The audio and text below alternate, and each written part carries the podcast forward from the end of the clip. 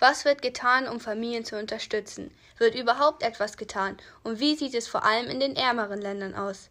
Willkommen zu einer neuen Folge Schüler erklären mit dem heutigen Thema Familienpolitik im Bereich der Subsahara mit besonderem Schwerpunkt auf Südafrika.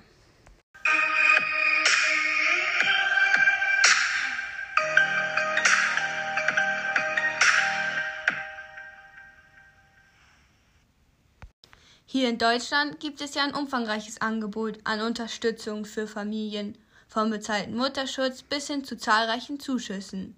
Doch diese Selbstverständlichkeit ist nicht in allen Ländern vorhanden. Guckt man sich den Bereich der Subsahara an, bemerkt man deutlich die Unterschiede zu Deutschland. Ich habe zwei Expertinnen eingeladen, die sich besonders mit unserem heutigen Schwerpunkt Familienpolitik in Südafrika auseinandergesetzt haben. Ich begrüße Greta Lewicke und Jonna Firmenich. Schön, dass ihr beiden da seid. Hallo. Hallo. Hallo ihr beiden. Ich freue mich, dass ihr beide heute hier im Studio zu Gast seid. Also, mit welchen Themenbereichen habt ihr euch denn genau beschäftigt? Ja, also wir haben uns mit den Themen Mutterschutz, Kindergeld, Zuschüssen und Allgemeininformation auseinandergesetzt. Dennoch war es nicht leicht für uns, verschiedene Informationen zu recherchieren, vor allem aktuelles, da Südafrika ja doch ein Land ist, wo die Familienpolitik nicht an erster Stelle steht. Dazu fehlt teilweise auch noch das benötigte Geld, um Familien mit staatlichen Förderprogrammen zu unterstützen. Ja, genau. Und zu diesen Problemen kommt noch hinzu, dass sich die Bevölkerung bis 2050 in vielen Ländern verdoppeln, wenn nicht sogar verdreifachen soll. Und ich denke, dass dies in Südafrika auch der Fall sein wird. Die Situation wird also nicht besser, denn das wenige Geld, was vorhanden ist, muss nun auf viel mehr Menschen aufgeteilt werden. Wenn wir uns den Bereich Mutterschutz angucken, kann man auch hier deutliche Unterschiede zu Deutschland feststellen. Denn in Südafrika gilt eine Geburt nicht als eine Art Krankheitsfall. Dies bedeutet, dass südafrikanischen Müttern kein bezahlter Mutterschaftsurlaub zusteht, so wie wir das hier in Deutschland kennen. Jedoch ist es möglich, einen unbezahlten Urlaub von vier Monaten in Anspruch zu nehmen. Oh Gott, das klingt ja erschreckend. Bedeutet das dann, dass die Mütter in diesen vier Monaten kein Geld bekommen und somit auf sich allein gestellt sind? Naja, es gibt ja auch noch die PartnerInnen, die in dieser Zeit ein weiteres Einkommen einbringen können. Außerdem gibt es ja auch noch das von der Regierung zugestellte Kindergeld. Hierbei ist wichtig zu erwähnen, dass die Quelle, die wir benutzt haben, von 2003 stammt und nicht mehr aktuell ist. Dennoch kann man wichtige Informationen daraus schließen. In Südafrika leben immer noch viele Millionen Kinder in bitterer Armut. Die Regierung verspricht Familien monatlich ein Kindergeld von 160 Rand, was 8,95 Euro entspricht.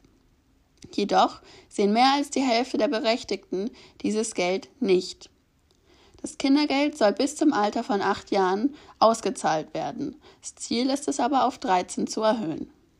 Das Problem ist, dass es nicht ausgezahlt werden darf, wenn die Geburtsurkunde oder das Sorgerecht nicht richtig nachzuweisen ist. Viele Familien tun sich aber schwer damit zum Amt zu gehen, da sie entweder zu weit weg wohnen oder aufgrund mangelnder Bildung. Dagegen wird nun aber mit mobilen Büros angekämpft. Besonders AIDS-Kinder sollen finanziell unterstützt werden. Auch im Schulbereich gibt es eigentlich Hilfen, die jedoch teilweise missachtet werden. Denn Bedürftigen wird die Schulgebühr auf Antrag erlassen, doch nur wenige machen auch wirklich Gebrauch davon. Auch das von Mandela eingeführte kostenlose Essen in Schulen ist eingeschlafen und wird nicht wirklich beachtet. Seit 1994 haben auch schwarze Kinder eine Schulpflicht. Leider lässt sich diese nur schwer durchsetzen und nachweislich haben etwa 300.000 Kinder noch nie einen Unterricht besucht. In der Dunkelziffer sind es vermutlich noch viel mehr. Richtig, denn wie Greta schon erwähnt hat, gibt es erst seit 1994 ein einheitliches, nicht rassenorientiertes Erziehungssystem und die allgemeine Schulpflicht wurde erst dann für alle Kinder eingeführt. Jedoch führt die schlechte materielle Ausstattung der Schulen und der Mangel an Lehrern zu wenig Erfolgsaussichten der Schüler.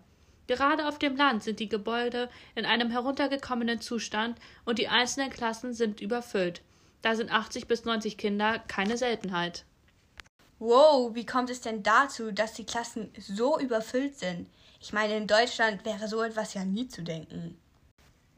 Naja, dadurch, dass Lehrer an Staatsschulen viel zu wenig Gehalt bekommen, herrscht ein großer Lehrermangel, was dazu führt, dass landesweit rund 1000 Schulen fehlen. Deswegen schicken Eltern, die es sich leisten können, ihre Kinder lieber auf Privatschulen, auch wenn dort die Schulgebühren drei bis fünfmal so hoch sind. Dafür kann man aber eine Bildung auf europäischem Niveau erwarten. An sich klingt das doch gar nicht mal so schlecht. Aber wenn wir uns verdeutlichen, dass Südafrika ein sehr armes Land ist, kann man davon ausgehen, dass nicht viele Kinder eine Bildung in einer Privatschule genießen können. Aber nun mal zu einem anderen Thema. Wie sieht es eigentlich mit staatlichen Förderprogrammen aus? Ich habe gehört, dass Südafrika im Bereich der Forschung im Gegensatz zu anderen Ländern ziemlich weit oben liegt. Stimmt das? Ja, das ist richtig.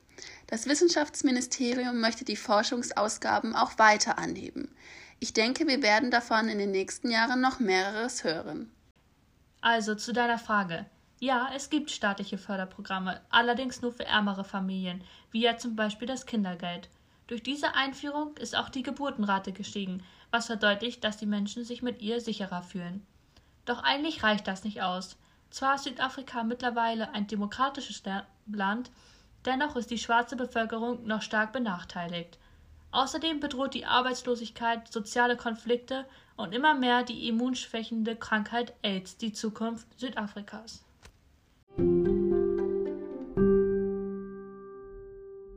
Gut, ich glaube, ihr beiden habt sehr gut verdeutlicht, wie unterschiedlich die Familienpolitik in den verschiedenen Ländern entwickelt ist. Die Unterschiede, vor allem zu Deutschland, sind hier in Südafrika ja enorm groß. Natürlich hat sich das Land schon weit entwickelt und es gibt schon viele positive Erfolge als in den vergangenen Jahren. Ich meine, Südafrika hat es geschafft, sich von einem Schwellenland in ein Industrieland zu entwickeln. Stimmt, aber dann hingegen finde ich es erstaunlich, dass es zwischen den Industrieländern noch so einen großen Unterschied gibt.